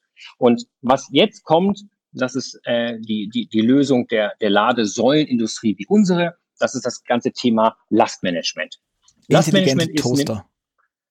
intelligente Toaster. Und zwar intelligente Toaster, die dann angehen, wenn das Wasser kocht. Wenn ich dann den Toaster und den Wasserkocher anmache, dann fängt der Toaster erst an, wenn das Wasser kocht und dann geht der erste Toaster an. Und wenn da das Brot rauskommt, dann kommt der nächste Toaster. So. Und da aber äh, jeder vielleicht gleichzeitig laden will, wird das alles viel langsamer runtergefahren. Das heißt, wird halb so schnell getoastet und halb so schnell Wasser gekocht. Und das ist im Prinzip das System Lastmanagement, dass man nur eine bestimmte Anzahl von Energie verfügbar hat, die man dann über die verschiedenen Ladepunkte steuert. Und je nachdem, wenn das erste Auto voll ist, dann geht das zweite Auto an. Und das Lastmanagement ist nicht nur zwischen den Ladesäulen, sondern und verteilt die Energie zwischen den Ladesäulen, sondern auch zwischen den anderen Erzeugern und Verbrauchern im Haus. Sprich, ähm, wenn ich eine PV-Anlage habe, wenn ich andere äh, Stromverbraucher im Haus habe, dann mache ich auch ein Energiemanagement zwischen dem anderen Stromverbrauchern und den Ladesäulen. Sprich, wenn die Sonne scheint, wird das Auto getankt. Äh, wenn ich gerade Wasser koche in der Küche, dann wird das Auto eben nicht getankt, weil die Energie anders verbraucht wird. Und das ist auch eine der Lösungen, die in der, in der, der Ladesäulenindustrie stark entwickelt wird, um die, Laste, die, die Netze zu entlasten. Die Netze, die durch das ganze erneuerbare Thema und die Einspeisung der erneuerbaren Energien eh sehr volatil ist, kann eben auch eine Ladesäule dazu dienen, diese Volatilität aus dem System zu nehmen. Indem sie nämlich dann, mhm. wenn Stromüberschuss da ist, lädt und ansonsten nicht. Von daher ist eine Ladesäule ja die Verbindung mit einer beweglichen Batterie, in die momentan ja nur in die Batterie reingeladen werden kann. Das bidirektionale Laden aus der Batterie heraus gibt es so in dem Umfang ja noch nicht. Das wird sicherlich in den nächsten Jahren kommen. Und, und von daher, um wieder das Beispiel mit dem Wasserkocher und dem Toaster zu schließen, haben wir eben eine Verknüpfung zwischen den diversen Wasserkochern, Toastern und Ofen dem Haus und steuern die so, dass eben nicht die Sicherung rausfliegt und dass am Ende des Tages äh, doch pünktlich zum Abendessen Tee fertig ist und Brot getoastet. Ja, und wenn ihr jetzt einfach gesagt hättet, ne, du hast ja vorher vorgerechnet, die meisten Leute fahren höchstens 100 Kilometer am Tag, ähm, die, also die wenigsten fahren überhaupt 100 Kilometer, sagen wir, die fahren nur 50 Kilometer am Tag, dann brauchen die ja eigentlich nur 10 Kilowattstunden. Ähm, wenn ich das jetzt einfach einphasig machen würde mit, sagen wir mal, 3 Kilowattstunden äh, oder mit 3 Kilowatt äh, Ladeleistung, dann äh, bräuchte ich da ja auch nicht wahnsinnig viel länger. Und wir gehen ja davon aus, dass die meisten äh, Menschen dann tatsächlich über Nacht ihr Auto laden und das bisschen Strom, was sie rausgefahren haben, dann über die Nacht da schon wieder reingebimmelt bekommen. Ähm, dann bräuchte man doch gar nicht so, ähm, so eine starke Ladeleistung in, in einem Privathaus. Korrekt. Hm wenn man einem Kunden sagt, du, du, kannst langsam laden, du kannst mittel laden oder schnell laden, was hättest du gerne? Dann sagt der Kunde, oh, ich will immer schnell laden. Ich will super das schnell, laden. laden äh, super schnell laden. Das DC-Schnellladen sich nicht ökonomisch rechnet und dass es schlecht für die Batterie ist, ja. Der, der, der ID3 und der Taycan, die hören bei 80 Prozent auf zu laden. Die laden gar nicht weiter, die, die riegeln dann ab, weil nämlich wenn man darüber hinaus auf der Gleichstromseite lädt, dann, äh, dann geht die Batterie kaputt.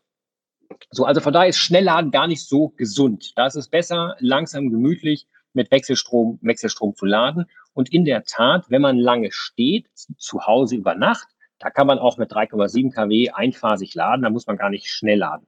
Aber wenn ich mal unterwegs bin und ich stehe vom Supermarkt und ich bin einkaufen und ich habe eine halb volle Batterie, halb leere Batterie, weil ich äh, die Klimaanlage zu lange angeschmissen habe und irgendwie eine Weile stand im Stau, ähm, dann freue ich mich doch, dass ich eben 11 oder 22 kW äh, oder 50 kW auf der DC-Seite laden kann. So, und diese Fälle wird es eben durchaus auch geben äh, für ja. die Taxis, für die Kurzstreckentransporter, für andere elektrifizierte Fahrzeuge, die eben dann doch ein bisschen mehr Leistung brauchen als 3,7 kW. Mhm. Ja, und jetzt äh, zurückgefragt, äh, habt ihr es dann gemacht oder habt ihr dann gesagt, okay, uns reichen Ladeboxen, Wallboxen mit äh, weniger Leistung? Wir haben den Kostenvoranschlag vom Energieversorger. Die Eigentümerversammlung hat es sich angeguckt und hat gesagt, das vertagen wir erstmal. Also noch, noch habe ich zu Hause keine Lademöglichkeit. Ähm, demnächst habe ich einen Rechtsanspruch, das durchzusetzen als Mieter und zu sagen, ich möchte gerne eine Ladesäule haben. Ich kann in der Firma laden, das reicht. Ich kann unterwegs laden, das reicht. Von daher habe ich da auch keine Ladeangst, dass ich unterwegs mal liegen bleibe. Ähm, wir haben jetzt viel auch über das öffentliche Laden gesprochen. Ähm, eine Erfahrung, die wir hier in der Redaktion hatten, wir wollten gerne, dass in der Nähe von uns hier eine Schnellladestation ist. Wir hatten sogar einen Energieversorger gefunden, der gemeint hat, ah, findet er auch gut, würde er gerne hier machen bei uns in der Nähe. Ähm, ich glaube, das hat insgesamt gefühlte, also gefühlte 100 Jahre gedauert. Ich glaube, reell waren es mhm. zwei. Ähm, mhm. Wie komplex ist das denn eigentlich mit diesen öffentlichen Ladesäulen? Du hast vorhin schon gesagt, ihr macht das ähm, schon, schon immer mit euren, mit euren äh, Stromverteilerkästen im öffentlichen Raum. Ähm, warum ist, ist das nicht auch ein Riesenhemmnis? Zumindest ist es mein Eindruck gewesen, dass das ist, dass man einen öffentlichen Raum braucht, da braucht man ein Bauamt, ein etc. pp. Und da muss irgendwie die Stadt, Gemeinde, Kommune, wer auch immer, noch sagen, ja, und ihr kriegt diesen halben Quadratmeter. Und wem gehört der dann? Und ist der nur geliehen? Ist der, wie läuft sowas eigentlich ab? Und ist das nicht auch so ein Riesenfallstrick, weil das alles noch nicht sauber durchgesetzt, genormt, geprozessiert ist, wie auch immer? Ja. Hm, wo seid ihr? In welcher Stadt sitzt du, Luca? In Stuttgart. In Stuttgart. Okay. In Stuttgart. Ähm, daheim. In Stuttgart. Äh, daheim. Ah, okay. Ähm, dann ist Tübingen ja gar nicht so weit weg. Nee. Ähm, also die, die Energieversorger, die, die Stadtwerke vor Ort sind da schon sehr fortschrittlich unterstützen das. Aber es sind und bleiben Monopolisten, die eben dafür zuständig sind. Und das ist wie mit einem Bauantrag, wenn du ein Haus bauen willst und gewisse andere Ämter in Anspruch nimmt. Das kann mal, da gibt es eben keine Konkurrenzsituation. Du musst eben auf den Baubescheid warten oder auf die äh, auf den äh, sozusagen die Netzerweiterung des Energieversorgers. Äh, und das ist nun mal so, das dauert lange. Äh, das ist komplex.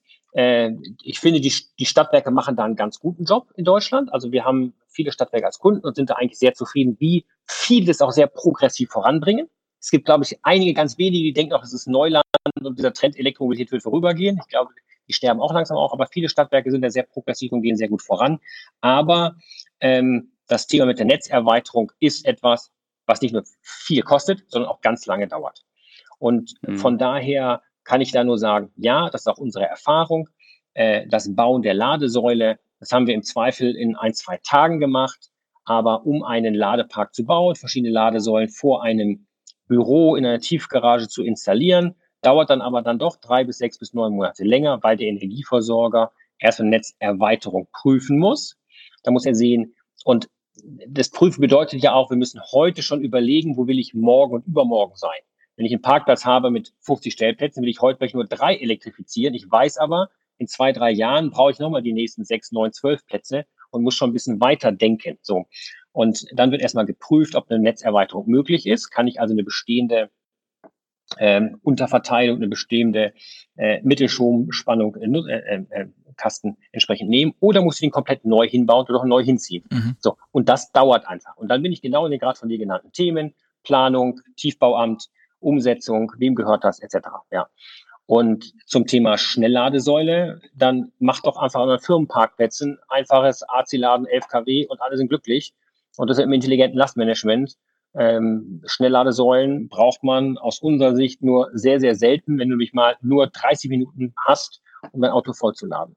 So, also das, das wäre mein Lösungsvorschlag. Äh, wenn ihr Fragen also sie, habt, sie, sie, sie, sie steht wissen. mittlerweile. Also sie steht mittlerweile. Oh, es war, es war aber oh, ein, steht, okay. ein, also sie war, sie, stand dann auch und war dann gefühlt ein Vierteljahr. Ne, es war auf jeden Fall ein Vierteljahr. Stand sie ohne Stromversorgung. Also sie war einfach aus. Was auch spannend ja. war dann, weil sie was, sie ist da, sie ist da, aber sie tut nicht.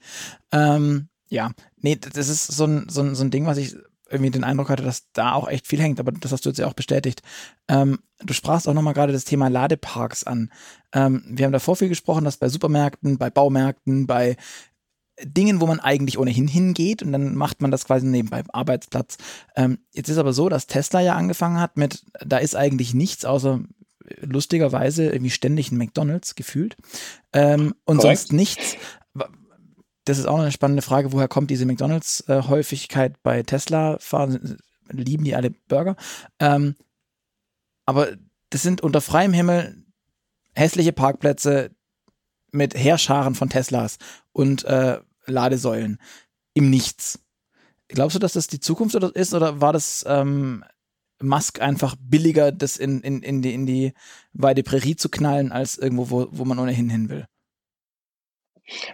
Ich, ich glaube, das wird sich nicht durchsetzen. Das war eine, eine Marketing- und vertriebsunterstützende Maßnahme von Elon Musk, dass er gesagt hat, wenn ich schon europaweit Teslas verkaufe, dann muss auch sichergestellt sein, dass im Umkreis von 200, 300 Kilometer immer diese Ladeparks an den McDonalds ist. Und in der Tat sehe ich auch immer die bei den McDonalds und meistens auch Holländer an dem Ladepark stehen. Ja? Das ist aber jetzt in Köln. So die haben wir jetzt hier im Schwaben so. nicht so sehr. Aber ja. Ach so, okay, ich finde der Region. Okay ähm, dann fahren die nur zum Skifahren einmal da vorbei. Und dann haben wir ähm, äh, künftig, denke ich, viel mehr dezentrale Möglichkeiten zum Laden, zu Hause, vorm Hotel, ähm, äh, in der Tiefgarage etc. Und ich denke, Musk hat das einfach angeschoben und hat da ja auch eine, ein geschlossenes System entwickelt, was ich nicht unterstütze, weil der Tesla kann an jeder Ladesäule laden, aber kein Nicht-Tesla kann an einer Tesla-Ladestation sorgen. Also damit ist ja auch ein geschlossenes System geschaffen worden. Und das in Zeiten von Open Source und Co.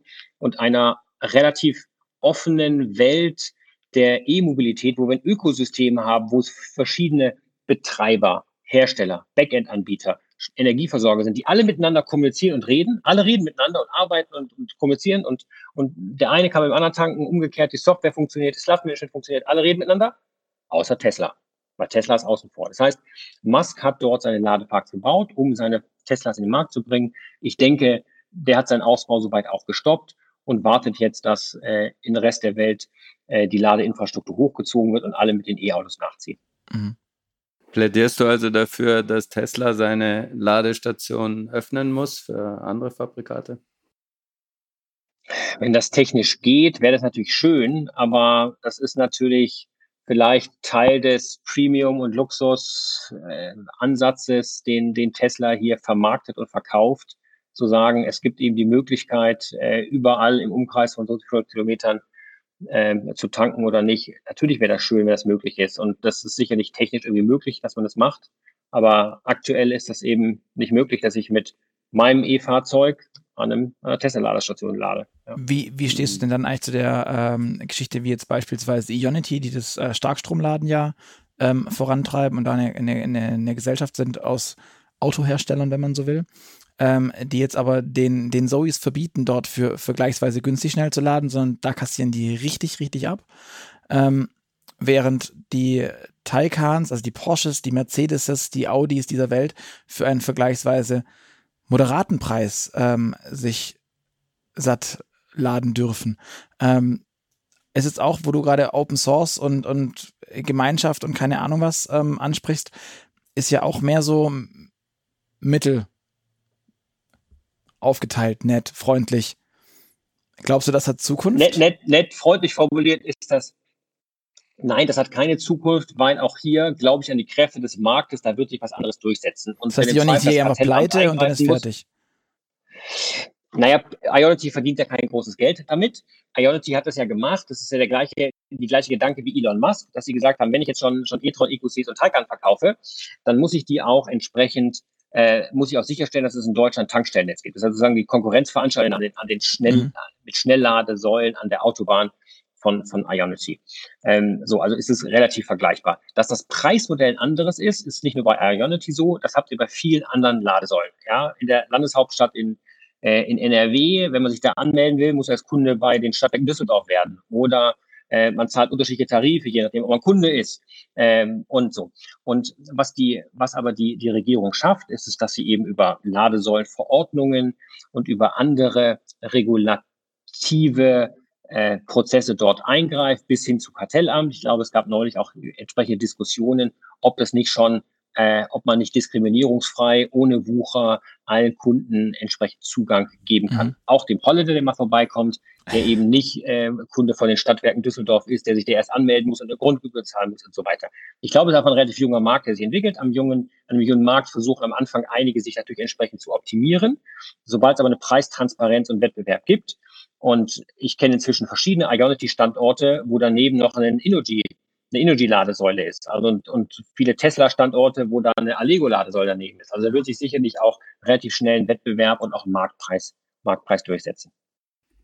Also das, was du, was du jetzt sagst und was Luca auch angesprochen hat, deutet ja so ein bisschen auf das Grundproblem hin, nachdem das Businessmodell noch nicht so richtig reif ist und man nicht richtig gut verdienen kann, versucht man entweder ähm, damit das als Marketinginstrument einzusetzen oder eben ähm, von, von verschiedenen Gruppen dann doch äh, recht viel Geld einzunehmen, um die Verluste irgendwie zu deckeln. Ähm, wer hat denn eigentlich, also wer bildet denn jetzt die, die Lobby für Ladesäulen? Weil am Ende des Tages äh, ist es ja so, dass, die, dass das Teure an den Ladesäulen irgendwann äh, der arme E-Autofahrer bezahlen muss, wenn er jetzt zum Beispiel nicht Kunde bei den äh, Stadtwerken Düsseldorf ist. Ja, hm. dazu muss man die verschiedenen Geschäftsmodelle der Protagonisten in der Branche sich angucken. Und wenn man sich das große Öko, das große Backend-Ökosystem E-Mobilität anschaut, dann gibt es dort äh, Player, die aus dem Energiebereich kommen. Das sind die ENBWs, das sind die BPs, mhm. die Totals, die Engis, die sich gerade ganz stark in diesem Markt entweder als Hersteller oder als Betreiber positionieren. Warum machen die das? Weil die Nachhaltigkeit auf ihre Fahnen geschrieben haben hm, oder ob die langfristig Energiekunden gewinnen wollen. Vielleicht ist es eher letzteres. Wenn man sieht, die anderen Player, die in dem Markt aktuell sind, Ionity, Tesla haben wir gerade als Beispiel angesprochen, ähm, Volkswagen geht gerade mit dem eigenen Stromvermarktungsthema raus und verkauft mit den Wallboxen auch Stromverträge. Die kommen jetzt auch auf die Energieseite. Warum macht Ionity und Tesla Ladeparks? Um ihre Autos zu verkaufen.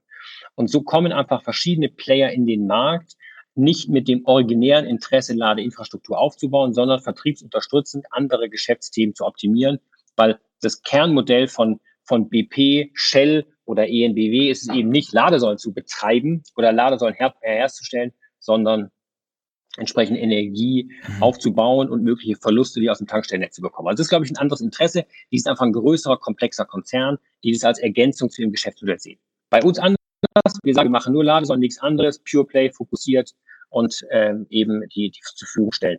So. Und das ist, glaube ich, das Interesse, was die, die haben. Und ja, momentan zahlt es der E-Autofahrer, und ein E-Auto kostet ja auch noch ein bisschen mehr als ein klassischer Verbrenner. Wir glauben, dass in zwei, drei Jahren, das sagt Volkswagen auch, wir eine Preisparität haben, dass das E-Auto dann genauso teuer ist in zwei, drei, vier Jahren wie ein, ein Verbrenner.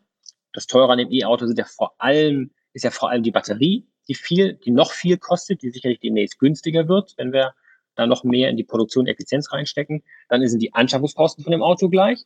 Und dann kommt wieder mein Beispiel äh, was ich eingangs sagte mit, der, mit den Energiekosten. Bei meiner Schwiegermutter sind zwei PV-Anlagen. Ich produziere PV für 5 Cent die Kilowattstunde. Wenn ich 20 äh, Kilowattstunden brauche, dann kostet mich das 1 Euro an mhm. Energie, um 100 Kilometer zu fahren. So, jetzt die Frage, wenn du ein anderes Verbrennerauto fährst, wie weit kommst du mit einem Euro? Ja, im Zweifel mhm. nicht ganz 100 Kilometer. Ja, so und dann, dann haben wir natürlich andere Energiekosten und ähm, Gerd die Ladevorgänge bei den Ionity oder den Stadtwerken Düsseldorf, die sind ja nur 15, 20 Prozent der Ladevorgänge. Die meisten mhm. Ladevorgänge mhm. sind vorm Büro, bei mir zu Hause, vorm Supermarkt, beim Aldi kostet, beim Lidl kostet es immer noch nichts. Sprich, da sind einfach der Großteil der Ladevorgänge wird dort an diesen anderen, in diesen anderen Use Cases stattfinden. Da hätte ich auch vielleicht noch eine Frage zu. Ähm, wir, haben, wir haben da auch schon öfter drüber gesprochen.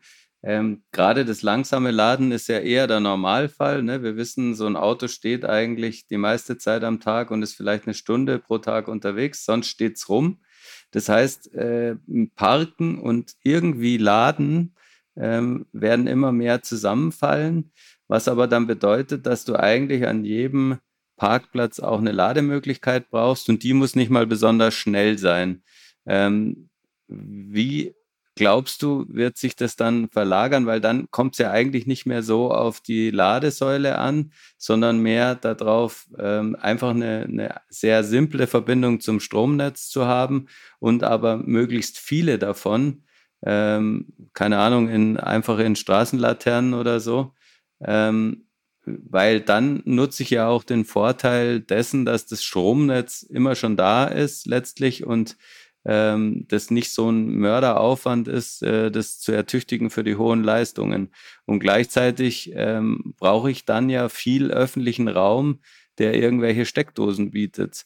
Ähm, dann wandert das, das, das Geschäft mit den Ladesäulen ja eigentlich äh, mehr in so ein, ja, ich weiß gar nicht, ein Immobiliengeschäft, weil ich den Platz dafür brauche oder ähm, wie siehst du da die Möglichkeit für euch überhaupt noch mit diesem Geschäft klarzukommen?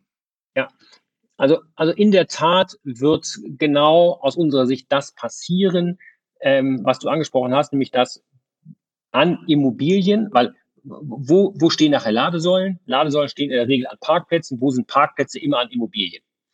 Und mhm. es gibt eine, ja. eine Gesetzesumsetzung oder eine Gesetzesinitiative, äh, ausgehend von Europa, äh, die EU-Gebäuderichtlinie. Die findet, wird gerade in deutsches Gesetz umgesetzt durch das äh, Gebäude Elektromobilitätsinfrastrukturgesetz, kurz GEIG, das kurz gesagt fordert, wenn neue Gebäude gebaut werden, egal ob Wohngebäude oder kommerzielle Gebäude, die eine bestimmte Anzahl von Parkplätzen überstreiten, dann müssen eine bestimmte Anzahl an äh, Parkplätzen äh, elektrifiziert werden oder zumindest mit einer Leitungsinfrastruktur vorhergesehen werden. Ähm, das gilt ab nächsten Jahr, sprich wer ab nächsten Jahr einen Bauantrag stellt, ich glaube ab März nächsten Jahres für ein Wohngebäude, dieses Wohngebäude mehr als zehn Stellplätze hat, dann muss der Bauherr für jeden Parkplatz, für jeden Parkplatz äh, die Leitungsinfrastruktur vorhersehen, also sozusagen die Verkabelung, noch nicht die Lade Box an sich, die Wallbox in die Ladesäule. Aber das ist eine Gesetzesvorgabe, die kommt. Und damit haben wir genau das, Gerd, was du gerade angesprochen hast, da muss ich in einem ja. Gebäude, wenn es eben mehr als zehn Stellplätze in der Tiefgarage hat, das machen. Und noch weiter geht es dann für das Thema äh, nicht nur Gebäude, sprich Supermärkte, äh, Hotels, Restaurants, Industriegebäude. Wenn ich dort ein neues Gebäude baue und mehr als zehn Parkplätze habe, dann muss ich 20 Prozent der Stellplätze elektrifizieren und ich muss zumindest einen Ladepunkt installieren. Sprich, jeder, der ein Gebäude baut für nicht, nicht äh, Wohnzwecke, für kommerzielle Zwecke, wo zehn Parkplätze sind, der muss dort einen Ladepunkt installieren.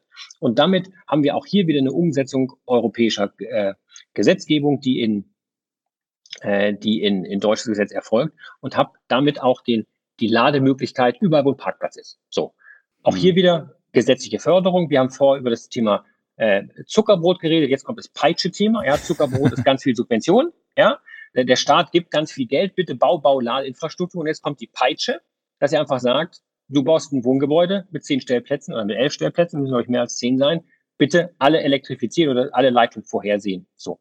Und das ist das, was, was eben die, die Änderung im Markt dann auch für die ganze Immobilienbranche bedeutet. Wenn ich was baue, muss ich, so wie ich jetzt früher Sprinkleranlagen, Brandmelde, äh, Rauchmelder oder andere Vorschriften habe, Feuerlöscher, früher oder wahrscheinlich gibt es Vorschriften, dass ich eben so und so viel Feuerlöscher und Brandmelder haben muss, wenn ich ein Gebäude baue. Genauso wird es eben Teil des, des Baus sein, wenn ich Parkplätze baue oder renoviere, eben Ladeinfrastruktur vorher zu sehen, dass mhm. ich eben das Laden dort mache, wo mein Auto steht, weil nämlich die der Zeit steht das Auto tatsächlich rum. Und dann stellt sich die Frage, wozu brauche ich dort eine Tankstelle, ja? Ja, aber ein Ladepunkt äh, pro 20 Stellplätze, findest du es ausreichend? Vor allem, wenn man jetzt bei Immobilien bedenkt, dass die ja doch eher lange stehen? Nein, stopp, 20 Prozent. Nicht 1 zu 20, Entschuldigung, habe ich, ah, okay. hab ich äh, mal wieder ja, genuschelt. 1 zu 5 quasi. Ähm, 20, 20, 1 zu 5, korrekt. Und wenn ich ja, überlege, okay. nehmen wir so den großen, den großen Kaufland, den großen Real, den großen Supermarkt, wo wie 200 Parkplätze sind oder 400 Park, 500 Parkplätze, äh, und da sind ja relativ viele Parkplätze, oder bei Ikea, nehmen wir Ikea, der 500 Parkplätze hat, da muss ich da 100 Parkplätze vorelektrifizieren, dass zumindest die Leitung gelegt werden, was auch ein Aufwand ist. Also das ist schon ein mhm. massiver Eingriff in die, ich sag mal, in die Baufreiheit, aber äh, für einen guten Zweck hoffentlich. Mhm. Ja. Okay. Ähm, was mich jetzt noch grundsätzlich interessieren würde, ist die äh, Frage wegen wir haben gerade vorhin kurz schon angesprochen, das Thema Konjunkturprogramm. Ähm, findest du, was da passiert? Ähm, Ausbau von 3000 normal, 1500 Schnellladepunkten. Findest du das ausreichend? Ist das nur ein Tropfen auf den heißen Stein? Ist es, wäre das Geld nicht irgendwie, keine Ahnung, wären andere Maßnahmen nicht, nicht, nicht wichtiger? Wird es ausreichend flankiert von Peitschenhieben, von, von derlei Dingen? Ist da genug da oder müsste da noch Forscher hergehen? Weil was ich auch denke ist, wir, es gibt parallel jetzt hier zu der ganzen Entwicklung Elektromobilität auch eine ähm, Agora Verkehrswende, die sagt, wir müssen Autos raus aus der Stadt, ähm, Parkflächen dicht machen. Jetzt lädt ein Elektroauto länger als ein, als ein Verbrenner an der Tankstelle steht. Das heißt, man ist darauf angewiesen, dass da irgendwo nicht Kilometer weit weg von zu Hause steht, der Wagen, und dort geladen werden kann. Ähm, ich habe, wie geht denn das klar? Kann man da irgendwie auch sagen, dass man hätte das Geld irgendwie anders investieren müssen? Keine Ahnung, mehr Tiefgaragen, weiß der Teufel ähm, weiß nicht, mehr Laternenladesäulen, äh, wie sie beispielsweise in Berlin von diversen Startups ja gemacht werden. Ähm, Gibt es da irgendwas, wo du sagst, ja, da hätte man noch irgendwie noch so ein bisschen startupiger, noch ein bisschen hintenrum kreativer, innovativer rangehen können oder müssen? Also ich finde es schon ziemlich äh, groß und bullisch und viele Beträge, die die Bundesregierung ausgerufen hat, in den Raum gestellt hat. Also wir sehen, welche Förderprogramme es gibt, wie viele Töpfe es dort gibt, welche Möglichkeiten es gibt, E-Autos und Ladesäulen zu fördern, welche Vorgaben es gibt. Ich glaube, die Regulatorik ist schon da. Jetzt gilt es an der, ich glaube, der Ball liegt ist bei der, bei der Autoindustrie, dass die Autoindustrie schauen muss, dass sie eben auch mhm. äh, dem Konsumenten das gibt, was er fordert, nämlich das Elektroauto. Ja, weil ich glaube, mhm. die Forderungen sind da und ich erlebe es bei jedem Autohändler und wir, wir haben viele abgeklappert, die, die Nachfragen nach Elektroautos, teilweise auch noch nach Plug-in-Hybriden, die sind da. Also ich denke, das, was die, die diversen Konjunkturpakete, die es ja nicht nur auf Bundesebene gibt, sondern auch auf mhm. europäischer Ebene. Ja, wir müssen ja auch sehen, diese äh, Ursula von der Leyen, äh, 750 Milliarden plus, die beinhalten ja auch ein Konjunkturpaket, was ja auch in Elektromobilität geht. Also dasselbe geht auf europäischer Ebene weiter. Ich glaube, da gibt es mehr als genug Fördergelder. Jetzt gilt es, dass die Autoindustrie die Autos bringt und dann wird der Rest kommen. Noch weitere Einschränkungen und ich sag mal Gängelung durch den Staat, Verbot von äh, Autos in den Innenstädten etc. Das wird kommen. Das gibt es auch in manchen Städten. Oslo wird in fünf Jahren auch verbrennerfrei sein oder will es verbrennerfrei sein. Das sind ähnliche Eingriffe wie Tankstellen müssen Ladepunkt haben oder Boris Palmer will PV auf den Dachen haben. Das ist einfach Teil, Teil der Energiewende, die ich auch begrüße und unterstütze. Aber ich glaube, da haben wir genug. Jetzt geht es darum, auch mal der Industrie ein bisschen Zeit zu geben ähm, und der komplett neu entstehenden Branche einfach die Chance geben, sich zu mhm. finden, die Standards zu setzen, äh, zu definieren, wie die ganzen miteinander spielen, die neuen Player in den Markt kommen zu lassen und das entsprechend aufzubauen. Also ich glaube, das dauert auch ein bisschen, wenn man einmal so eine, eine Disruption durchführt von Verbrenner auf E-Auto. Wenn ich eine Anmerkung, eine kontroverse Anmerkung noch bringen darf, dann finde ich das, das Thema Wasserstoff äh, ein bisschen überbewertet im Vergleich zu Elektromobilität. Mhm. Ich denke, Wasserstoff ist, ist wichtig und ist ein Thema, was wir auch äh, industriell vorantreiben sollten in Deutschland, aber bitte nicht für Fahrzeuge. Vielleicht für Schiffe, große LKWs oder andere Themen, aber bitte nicht für Elektrofahrzeuge, also nicht für Fahrzeuge. Ähm, wir sehen aber, dass hier das Thema Lobby eine Rolle spielt. Du hast vorhin, das, du hast vorhin mal gefragt, wo ist denn die Lobby von der, äh, der, der Ladesäulenindustrie? Die gibt es halt so noch nicht. Ja? Wir arbeiten daran, dass sich dort auch eine Lobby entwickelt. Aber mit dem, mit dem Wasserstoffthema ähm, haben wir ja wieder eine Abhängigkeit von großen Konzernen. Keiner kann dezentral sich Wasserstoff herstellen, äh, hat große Kosten in der Produktion und der Speicherung. Und ein, ein Wasserstoffauto ist ja nichts anderes als ein Elektroauto, in das Wasserstoff getankt wird, das dann über Elektrolyse umgewandelt wird in Energie und dann wieder ähm, in mhm. Strom in den Elektromotor geht. Und, und ich habe Strom, den wandle ich in Wasserstoff irgendwie wieder zurück. Da geht zwei Drittel der Energie verloren. Das heißt, mit der gleichen Energiemenge, die, die ankommt, kann ich dreimal so lang mit dem E-Auto fahren. So. Und, und, und ich bin eben abhängig von großen Konzernen, die eine, die eine äh, Infrastruktur aufbauen und aufrechterhalten wollen und natürlich eine ganz andere Lobby haben und deswegen auch das Thema Wasserstoff ganz stark gepusht wird. In der Praxis kommt es nicht an. Es gibt ja nur eine Handvoll Wasserstoffautos in Deutschland, äh, die viel, viel stärker vermarktet werden, als es aus meiner Sicht eine Relevanz, Relevanz haben sollte. Mhm. Wasserstoff in Ehren, für manche Anwendungsbereiche bitte nicht, bitte nicht bei, bei äh, Autos. Finde ich sehr spannend, dass du es ansprichst, weil wir gerade dran sind, eine, eine weitere Folge aufzuzeichnen, die sich genau mit dem Thema äh, befasst. Wir haben ja schon die oh, eine oder andere Wasserstofffolge okay. gemacht, ähm, was da so drin ist, was da dran ist. Dann sage ich nichts mehr jetzt. Erst, erst kürzlich mit ähm, Nikolaus Iwan gesprochen von Edge Mobility, der genau diesem Interessenverband ähm, vorsteht, der eigentlich eine GmbH ist, wie ich mich immer wieder mehr ins Gedächtnis rufen muss. Ähm, genau, wenn ihr den anhören wollt, ich fand es auch ganz interessant, was er gesagt hat, aber ähm, wir sind noch bei dir. Und deswegen, ähm, und wir sind, glaube ich, auch schon weit über der Stunde drüber, deswegen kommen wir jetzt auch zum Ende.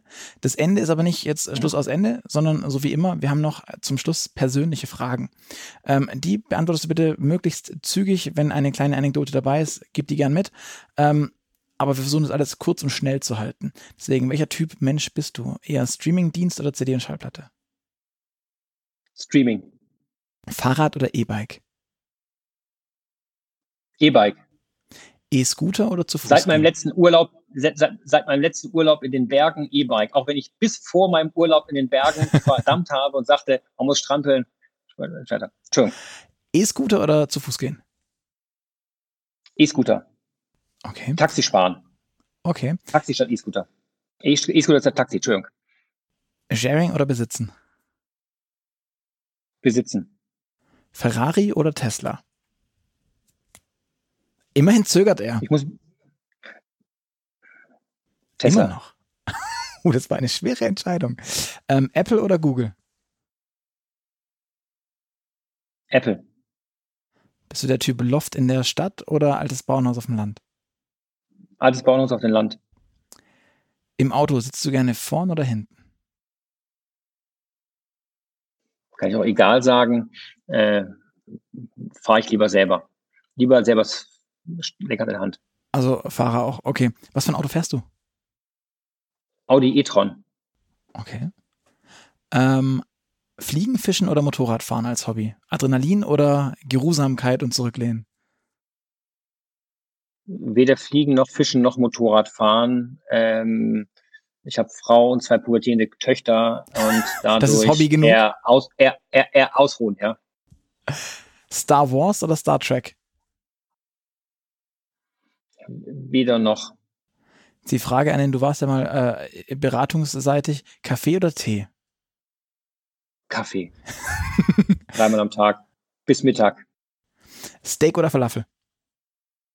Falafel. Bist du mehr die Nachteule oder der Typ Lerche? Ich wäre gern die Lerche, bin vom Grundsetting aber eher die Eule. Alles klar.